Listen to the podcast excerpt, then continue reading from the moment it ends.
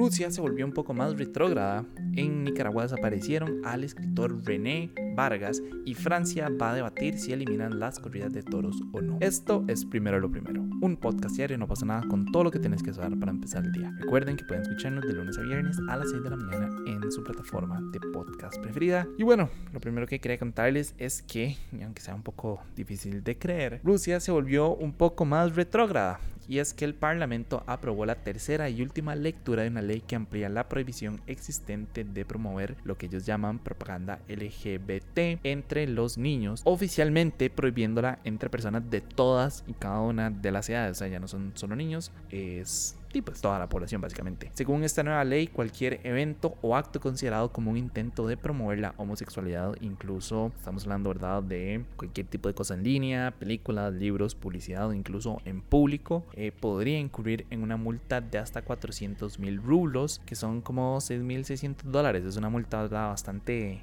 pochotona. Eso es para personas físicas y para las personas jurídicas podría ser hasta de 5 millones de rublos, que son como 82 mil poco más de 82 mil dólares, lo cual es bastante, ¿verdad? Por su parte, si alguna persona extranjera llegara a incurrir en esta ley, pues se le podría montar, ¿verdad? 15 días de arresto en Rusia, lo cual no suena como nada tuanis y después de eso a uno lo estarían expulsando del país. Eh, según los legisladores, ellos están defendiendo la moralidad frente a lo que consideran valores decadentes no rusos promovidos por Occidente. Mientras que por el otro lado, obviamente, los críticos y grupos de derechos humanos están afirmando que estas medidas están destinadas a prohibir la representación de minorías como ¿verdad? lesbianas, gays, bisexuales, transexuales en lo que es la vida pública y que más que nada como que es un intento más del gobierno, ¿verdad? Como de reprimir estas minorías. Ahora, este proyecto primero tiene que ser revisado por la Cámara Alta del Parlamento y luego tiene que ser firmado por el presidente Vladimir Putin antes de entrar a regir. Pero más que no les quede ninguna duda que de fijo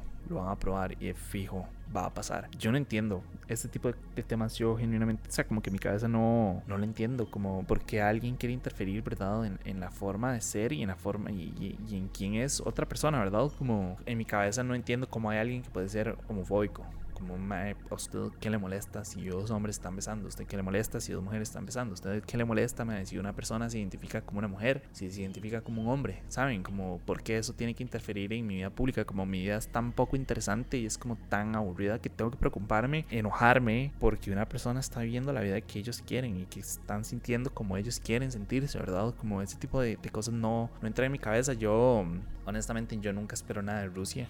La verdad es que siempre terminan decepcionándome aún más eh, y más que nada, ¿verdad? En temas de derechos humanos, es como, me, ¿cómo puede, ¿verdad? Ser alguien tan retrógrado, ¿verdad? ¿Cómo puede ser una población tan, tan así? Yo entiendo, ¿verdad? Que la imagen del, del ruso machito, ¿verdad? Sin camisa en la nieve, tomando vodka, es como muy popular, pero, me, o sea, eso no quita que, que hayan personas diversas, con una diversidad sexual, identificación y de género gigante, ¿verdad? y esas personas también tienen sus derechos ya establecidos y se lo están quitando. Entonces, es, en mi cabeza genuinamente no entra esa, ese ideal como cómo puede en pleno siglo XXI haber una persona o bueno, un gobierno, un grupo tan retrógrado que está literalmente legislando a nombre de todo un país y le está quitando derechos a un montón de personas nada más por, por ser ellos, ¿verdad? Y porque está en contra de sus ideales. Y esto obviamente no es algo único de Rusia, esto es algo que sucede en todos y cada uno de los países. En todos los países tenemos grupos ortodoxos y extremistas, ¿verdad? Y tenemos grupos como súper cerrados y, y, religiosos y católicos y evangélicos, ¿verdad? Como que tienen sus ideales y que quieren imponer sus ideales porque creen que realmente tienen la última palabra y que ellos están en lo correcto y que el resto del mundo no. Y como que siento que eso tampoco es parte de, ¿verdad? De legislar, como anteponer mis valores y mis ideologías sobre el bien común.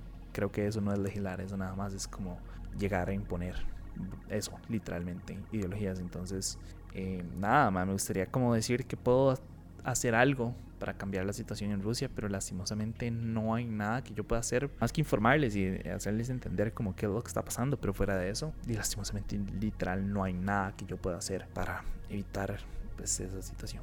Pero bueno, en temas igual de preocupantes, tras 36 horas de su arresto, la familia del escritor y sociólogo Oscar René Vargas, conocido crítico del gobierno de Daniel Ortega, literalmente no tienen la menor idea de dónde está. Según relató su familia, un grupo de policías encapuchados entró a su casa en el barrio Bolonia de Managua, cerca de la residencia del presidente Ortega. De hecho, estas fueron las declaraciones de su ex esposa, y aquí cito, un regimiento de encapuchados de la Guardia Orteguista con allanamiento de morada, apresó a Oscar René Vargas Escobar, que tiene muchos años de denunciar a la dictadura. Eh, oficialmente, y para sorpresa de nadie, ¿verdad? El gobierno no ha confirmado su arresto y tampoco ha dicho por qué emitieron verdad una orden de captura en su contra pero sí tal vez creo que sería importante darles un poco de contexto de, de quién es él, ¿verdad? Eh, Vargas fue un asesor de Ortega durante el primer gobierno sandinista, que eh, fue el que fue del 79 al 90, si no me equivoco.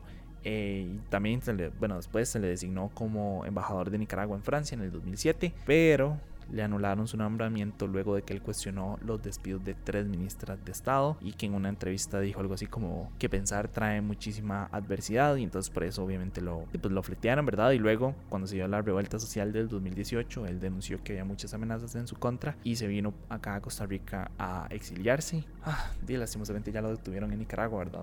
Eh, este tipo de situaciones lastimosamente son muy comunes en estos, regímenes, ¿verdad? En los regímenes autoritarios, dictatoriales, ¿verdad? Donde cualquier oposición, la, literalmente la oposición no existe porque la desaparecen. Lo hemos visto, ¿verdad? En todas y cada una de las elecciones de Nicaragua en los últimos cuatro o cinco términos, ¿verdad? Que literal no hay oposición porque lo arrestan, porque lo desaparecen, porque le quitan las cédulas jurídicas, ¿verdad? Por ejemplo, todos estos partidos, ¿verdad? Que, que literal los desaparecieron. ¿Cuántos opositores políticos no hay en ese momento en la cárcel de Nicaragua. Y nada, como ese, ese, tipo de cosas son como las que me hacen perder un poco la fe en la humanidad, ¿saben? Como, y, creo que viene muy relacionado con el tema anterior, como, mae, ¿por qué ser diferente y por qué pensar distinto a lo que piensan las autoridades es algo malo? ¿Por qué, mae? Eh, eh, y esa es mi pregunta más genuina, como, ¿por qué si yo me opongo a algo, por qué eso me hace un villano? ¿Y por qué yo tengo que desaparecer? ¿Y por qué ustedes tienen que mandarme a matar o tienen que encarcelarme, ir a meterme en un hueco allá y torturarme, ¿saben? Como, mae, ¿a dónde queda mi libertad de expresión y mi libertad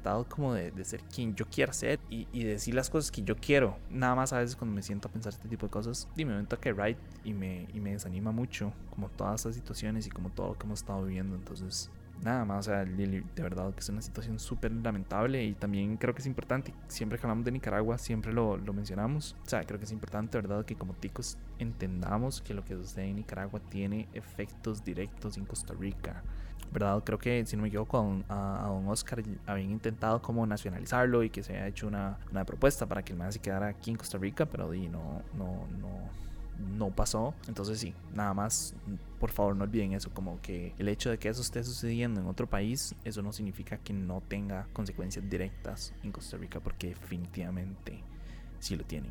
Eh, antes de pasar al último tema, y tal vez así como les estaba contando, ¿verdad? Los últimos días, recuerden que ya tenemos merch disponible en shop.nopasanada.com. De nuevo, todo esto lo estamos manejando por y pues por preventa. Entonces no es que vamos a mandar a pedir 100 mil de todas las cosas y que van a quedar aquí, ¿verdad? Almacenadas, sino que lo que se pide es lo que se trae y punto. Entonces, eh, Dino, nada, si quieren poder usar su merch en Navidad, si quieren tenerlo lo antes posible, tienen que hacer sus pedidos antes del 27 de noviembre, que es ya casi como en dos días. O sea, este fin de semana ya se acabó. Entonces, eh, más nada, aprovechen, ¿verdad? Eso es como las últimas oportunidades para tener el merch antes de noviembre. Más allá de eso, ya no pues no van a poder lucirse, no van a poder estar chaines ahí en la fiesta navideña. Entonces, nada, como les he venido diciendo, recuerden shop.nopasanada.com.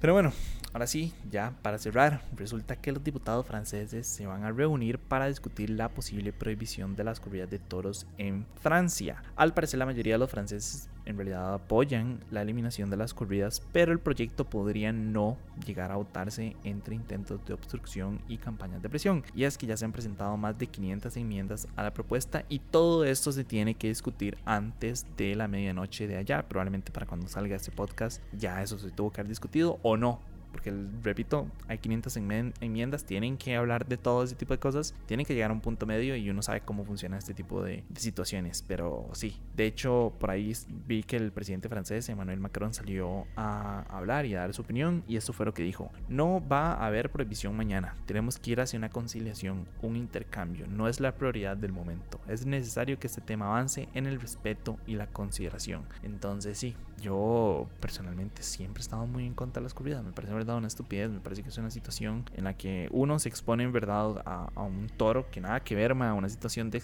de, estrés extremo. Y dos, genuinamente no sé si las corridas de, España, de, de, Francia serán parecidas a las de España, ¿verdad? En la que al final terminan matando al toro. Voy a suponer que sí porque no me asombraría que sean igual de basuras. Pero sí es como más no me gustan, o sea, genuinamente no me gustan, me parece una vara poco ética, me parece algo como, ma, ¿a quién puta le gustaría que lo metan en un rodeo, verdad? Ahí, que lo estén molestando y que lo estén metiendo espadas en, en, el pecho, ¿verdad? Ma? Y esto también viene muy en, línea con las corridas de Costa Rica. Yo soy una persona que, que, no las apoya una vez, literal, una vez fui a las corridas de Zapote y me pareció como lo más degradante que puede haber en el mundo. Genuinamente es como vivir en siglos pasados, ma, es o sea, no, no se disfruta, es literal ver un animal asustado, y no hay nada que me moleste más a mí que, ¿verdad? Que cuando el toro va a salir, como que, que lo chuseen todo, es como trate que ya lo estás poniendo en una situación de estrés máximo, en la que se puede herir, en la que se puede caer, se puede golpear, ¿verdad? porque tienen que electrocutarlo, ¿saben? Yo no sé cómo proponer eso, pero siempre lo he pensado como, si quieren hacer corridas de toros, ok, hagan corridas de toros, pero, madre, uno, y esto es como, esta es mi idea, corrida de toros 2.0 versión Sergio, me como, uno, hagan el hijo de puta domo, como se llama esa cosa, muchísimo más pequeña, el rodeo, como se llama, genuinamente no sé cómo se llama eso, háganlo muchísimo más pequeño quiten las barras de seguridad, mae, y metan dos toros y listo. O sea, el chile, ustedes quieren como que los correten, mae. Ok, hagan eso, no hay nada que me moleste más a mí, como los maes que se meten, ¿verdad? Los improvisados, que el chile son unos improvisados de verga, mae, que no saben nada y que se meten y empiezan a patear el toro y lo empiezan a golpear y es como, mae. Y después, ¿verdad? El toro no los logra alcanzar y los más nada más van y se meten ahí como una barrera de seguridad a reírse de la estupidez que hicieron. Es como, mae, ok, si quieren corretearlos, está bien, mae, pero hagan el rodeo como muchísimo más pequeño, mae. Quiten la vara de seguridad y metan dos toros o metan un solo toro, Pero que esa vara sea así como súper pequeño. Que esa vara sea como de, no sé, 20 metros por 20 metros. Y listo, mae. Que eso más van a ver cómo hacen para correr esa distancia y que no haya seguridad. Como de verdad quieren jugar con los huevos del toro, ok, háganlo, pero en un ambiente en el que las que las condiciones estén iguales. Entonces, y van a ver cómo se acaba esta vara, van a ver cómo ya nadie nunca más volvería a meter, ya van a ver cómo nunca nadie más volvería a meterse a patear un toro, a, golpearlo, a, agarrarlo de los cuernos. O sea, no hay nada que me genere a mí más impotencia y más enojo y más frustración y más ira que ver a un mae como súper chata agarrar un toro por los cuernos y pensar que es como la gran mierda nada más porque mae, porque hay un montón de gente alrededor que lo va a cuidar. Es como mae, ok, hagan las varas bien, pónganse en igual de condiciones y listo. O, mejor aún, nada más cancelen esa mierda y listo, se acabaron los toros. Punto, Tal vez, supongo que esto es un comentario que le va a caer muy mal a la gente, pero es que es cierto. O sea, ¿cómo es posible que vivimos en una humanidad en la que suceden este tipo de cosas? ¿Cómo es posible que todavía sucedan, verdad? Como yo sé que las, que las corridas de toros de Costa Rica obviamente no son tan brutales como las de España, ¿verdad? Que lo matan, que igual eso es, una, salvajismo, mae. Esos son otras que quieren prohibir, así como genuinamente nada más. Obviamente no sabe que eso ya está muy arraigado a la cultura eh, ibérica, ¿verdad? Que ya es como su identidad, es como, ¿quiénes somos nosotros si no corremos a los toros? Pero igual, yo les puedo decir quiénes son si no corren los toros, mae, son unos colonizadores. Eh, nada, ah, más, hoy es viernes hoy es viernes, hoy toca darles una recomendación de algo. No sé si alguien se está quedando para escuchar las recomendaciones o no. Sería tan como que en algunos posts de Instagram pongan como, hey, me gustó su recomendación o su recomendación es una basura, como mejore su calidad de visual y de entretenimiento o algo. Pero sí, más que vi esta semana que me gustó mucho, además del mundial, porque vi un montón de partidos. Además, mi recomendación de esta semana no es algo específico, pero es algo que me genera muchísimo placer y tengo que admitir que es como mi guilty pleasure. Más las películas navideñas de Universal Studio, como todas esas que se llaman como Hallmark movies, que son como esas películas súper cheesy y como súper mal grabadas y que los guiones son como súper basura y que literalmente siempre es, la, es como la misma vara, siempre es como la misma estructura. Una muchacha que viaja a un pueblo pequeño que es como súper navideño y que ella viene a la gran ciudad y que tiene que no sé, organizar un evento, que tiene que ayudar a alguien, que tiene que hacer una venta, algo tiene que hacer dentro de ese pueblo y después nada más se convierte como en señora Santa Claus, ¿verdad? Y se vuelve como amante de la Navidad y se enamora del más improbable y se casan o se quedan juntos y comparten toda la Navidad. Literal les acabo de contar el 90% de todas estas películas. Eh, pero más, admito que es mi guilty pleasure. Yo estoy verteando y las tengo así como de fondo, las estoy escuchando. Eh, más, son los mejores del mundo. No sé por qué a mí me gustan tanto. Y cuando es como la Navidad en junio o Navidad en julio, también lo ponen y todas las veo, nada más. Todas y cada una de ellas. Bueno, las tengo ahí de fondo, ¿verdad? Escuchando, pero, pero sí, esa es mi recomendación. Si no tienen nada que hacer, más, nada más pongan sus películas de fondo. Les prometo que sus navidades van a ser como 100% más mágicas. De verdad que hacen falta. No sé, a mí, a mí, a mí me gustan mucho esas películas. Ya cuando se termina como el especial, siempre me quedo ahí como súper vacío. Entonces, nada, esa es mi recomendación de esta semana. No sé si ya se los había recomendado antes o no. Me suena que sí. Pero bueno, voy a seguir insistiendo porque son demasiado buenas. Eh, pero bueno, eso fue todo por hoy. Su apoyo es de posible primero lo primero. Recuerden que pueden apoyarnos en patreon.com slash no pasa nada oficial. Y para seguir informándose recuerden suscribirse a nuestro newsletter diario que pueden encontrar en nuestras redes. Como siempre, todos los links van a estar en la descripción. Y para los que nos están escuchando por Spotify, el poll de hoy es ¿Ustedes creen que las corridas de toros es algo que debería quedar en el pasado? ¿Sí o no? Estoy casi seguro que sé cuál va a ser la respuesta. Pero igual me encantaría como pues, leerlo y ver qué opinan ustedes. Eh, de nuevo, muchísimas gracias. Feliz viernes. Espero que la pasen tuanis. El concierto Bad Bunny ya pasó. La goleada ya pasó. Entonces, nada. Espero que logren descansar. Recuerden que el domingo hay que estar despierto muy temprano, a las 4 de la mañana. Eso es una buena pregunta. ¿Ustedes cómo van a hacer? ¿Van a pasar directos o van a levantarse como un poquitito antes de las 4? ¿O se van a levantar? Pregunta importante, como después de esa goleada que nos metieron, se van a levantar. Pero sí, nada, déjenos ahí como en los comentarios y me escuchan el lunes. Chao.